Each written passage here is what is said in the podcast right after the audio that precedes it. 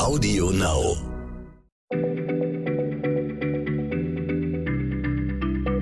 Schneller Schlau, der kurze Wissenspodcast von PM.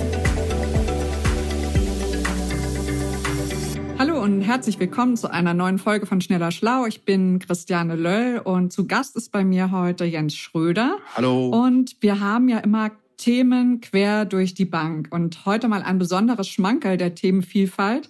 Eine Frage, die sowohl biologisch als auch physikalisch ist. Und dafür hat sich Jens Röder heute damit beschäftigt, mit der Biophysik der Motte. Also was kann man denn dazu sagen? Wie kommst du auf so ein Thema und sagst, du möchtest mit mir über die Biophysik der Motte sprechen? Genau, Biophysik der Motte, so könnte man es nennen. Also heute kriegen wir die Motten, kann man auch salopp sagen. Und zwar geht es jetzt nicht um die Bisskraft der Motte im Strickwerk meines Lieblingspullovers, sondern um die ganz besonderen Augen der Motte. Es gibt nämlich tatsächlich, habe ich kürzlich gelernt und will es gerne jetzt heute weitergeben, ein physikalisches Phänomen, das mit dem Fachbegriff Mottenaugeneffekt bezeichnet wird. Ähm, heißt das, die Motte nutzt Physik, um besonders gut gucken zu können? Oder was meinst du damit? Ja, einerseits genau das. Also sie nutzt Physik, äh, physikalische Gesetze aus, um äh, gut sehen zu können. Und aber vor allen Dingen auch, um selber nicht so gut von Feinden, von Fressfeinden gesehen zu werden. Äh, der Mottenaugeneffekt hat nämlich zur Folge, dass Mottenaugen fast gar kein Licht reflektieren. Und das äh, kann die Motte schon ewig, aber wir Menschen haben das erst in den 1960er Jahren rausgefunden, als wir Möglichkeiten hatten, die Strukturen in den Augen so genau und so kleinteilig zu ergründen. Okay, dann bin ich gespannt. Leg mal los. Also, lass mir vielleicht erstmal kurz erklären, kleiner Schritt zurück wie und warum Lichtstrahlen eigentlich gebrochen und gespiegelt und verstreut werden. Und danach sage ich dann, äh, was das Mottenauge macht und leistet, um das zu verhindern. Anfängerkurs Lichtbrechung erstmal. Genau. Also wenn sich Dinge in Oberflächen spiegeln, dann liegt das daran, dass hier Lichtstrahlen von einem Medium, nämlich meistens ist das eben das Medium Luft, in ein anderes wechseln. Und dass diese beiden Materialien, also Luft und das Material, wo das Licht drauf trifft, unterschiedliche Eigenschaften haben. Genauer gesagt, sie haben einen unterschiedlichen Brechungsindex oder eine unterschiedliche Brechzahl, so nennt man das. Äh, man, man sagt dann auch, diese, diese Medien sind optisch unterschiedlich dicht du kannst dir die Brechzahl vorstellen als eine optische Eigenschaft eines jeden Materials. Jedes Material hat eine andere Brechzahl und das ist, wie, das ist eine Eigenschaft, die gehört zu dem Material dazu. Vereinfacht gesagt, setzt die Brechzahl die Lichtgeschwindigkeit, also die Geschwindigkeit des Lichts im Vakuum, ins Verhältnis zu der Geschwindigkeit, die das Licht hat, wenn es durch ein bestimmtes Material sich bewegt. Da ist Licht ja meistens langsamer. Also konkret, das Vakuum im Weltall hat einen Brechungsindex von 1,0, das ist so definiert.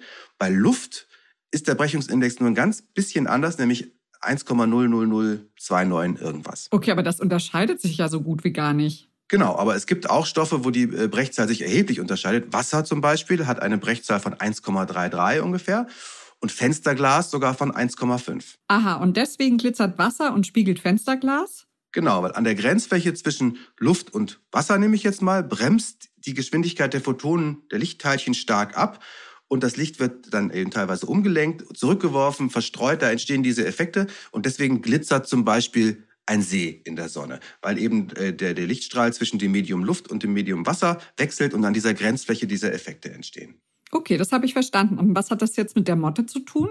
Ja, pass auf. Also auch zwischen Luft und einem Auge ist ja so ein Übergang, eine Grenzfläche. So ein Auge, das Material, aus dem so ein Auge, äh, Augenoberfläche ist, hat einen Brechungsindex von ungefähr 1,3, bei Menschen jedenfalls, bei Motten wird es so ähnlich sein.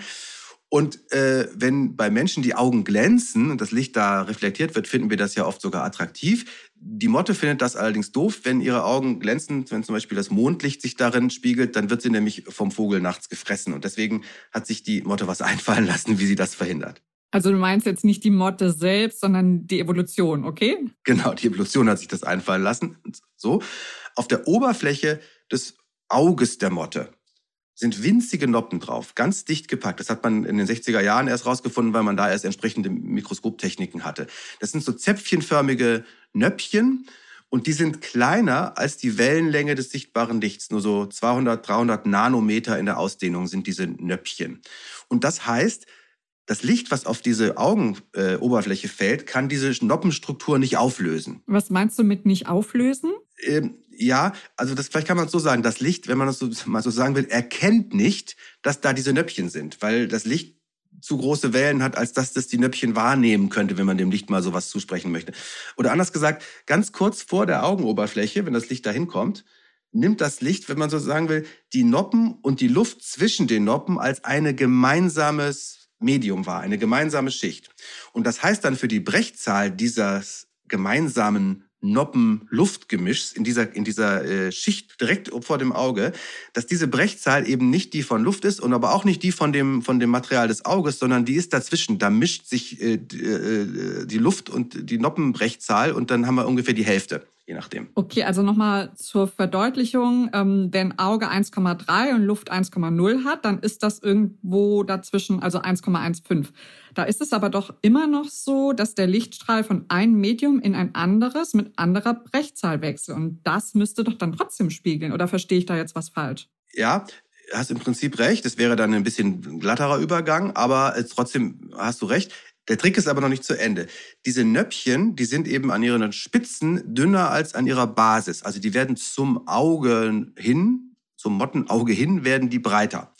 Wir reden jetzt von einer ganz kleinen Mikroebene, aber sie werden halt breiter. Und das heißt, dieses, äh, in dieser Schicht, wo Noppen und Luft sozusagen vom Licht als gemeinsame Schicht wahrgenommen werden, wird das Verhältnis von Luft zu Noppenmaterial zum Auge hin äh, immer weniger Luft und immer mehr Noppen, weil die Noppen ja unten breiter werden. Und damit ist dieser gemischte Brechindex dieses gemeinsamen Mediums Luftnoppen in der Schicht äh, äh, so, dass der graduell immer höher wird zum Auge hin. Und das ist so sanft, dass das Licht quasi gar nicht merkt, dass es hier einen krassen Wechsel der Brechzahl gibt, weil die Brechzahl in dieser kleinen Schicht ja nur schrittchenweise ansteigt es gibt eben damit keine echte Grenzfläche, keinen harten Schnitt in der Brechzahl und deswegen gibt es keine Reflexion. Irre, da muss eine Evolution aber auch erstmal drauf kommen, oder? Ja, ne?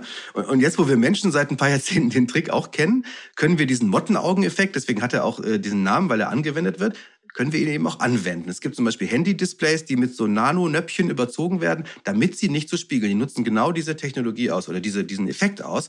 Und auch bei äh, Solarpanels äh, für, für Photovoltaikanlagen wird das verwendet, um die Ausbeute an Strom zu äh, erhöhen. Also denn ein Teil des Lichts wird ja sonst einfach reflektiert, wenn die Sonne auf so ein Solarpanel scheint. Und wenn da so Mottennoppen drauf sind, dann wird es eben nicht reflektiert und dann steht das, was dann nicht reflektiert wird, eben auch zur Stromproduktion in der Solarzelle zur Verfügung. Und das kann durchaus mehrere Prozent Leistung ausmachen, wenn da so Nöppchen die man bei der Motte abgeguckt hat, drauf sind. Okay, danke. Das war wirklich ein schöner Ausflug äh, zwischen Biologie und Physik hin und her und dann auch noch ein bisschen Evolution gelernt. Äh, ich danke dir, Jens.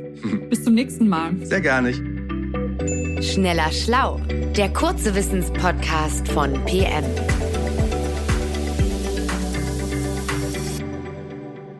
Zum Schluss möchte ich euch noch den Podcast von Olivia und Andreas Petzold ans Herz legen.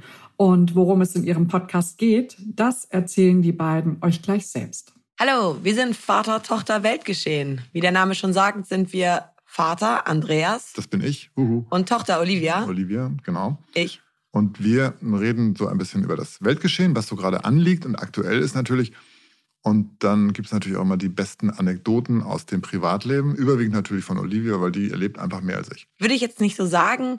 Dennoch freuen wir uns natürlich sehr, wenn ihr mal äh, reinschaltet und uns zuhört. Und unseren Podcast findet ihr auf Audio Now und überall dort, wo es Podcasts gibt.